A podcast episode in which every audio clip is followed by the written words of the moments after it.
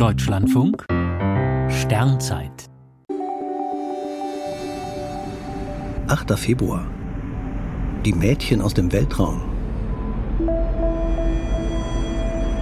Der Planet Medora von Proxima Centauri, auf dem die Frauen herrschen, wird plötzlich durch einen Boliden aus unbekannter Materie in die Einsamkeit des Weltraums geschleudert.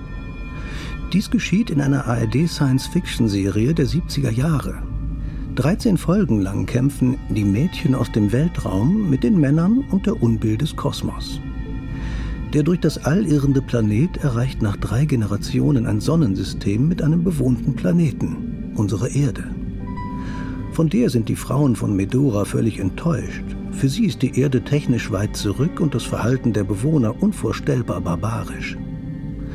In dieser vergessenen Science-Fiction-Geschichte brillieren Christiane Krüger als eine der Herrscherinnen, Pierre Brice und Christian Quadflieg als abhängige Männer. Astronomisch ist vieles plausibel. Leben dürfte im All weit verbreitet sein. Denn überall gibt es die gleichen chemischen Stoffe, es gelten die gleichen physikalischen Gesetze und es gibt zahllose sonnenähnliche Sterne. Hochentwickeltes Leben ist auch außerhalb der Erde möglich. Die Planeten von Proxima Centauri gelten zwar als unbewohnbar, aber es gibt in unserer Milchstraße Milliarden von Planeten, da ist womöglich auch einer wie Medora dabei.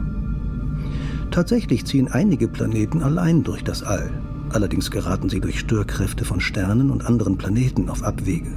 Eine große Kollision wäre das Ende allen Lebens. Ebenso wie eine lange Reise durch das All ohne die wärmende Strahlung eines Sterns.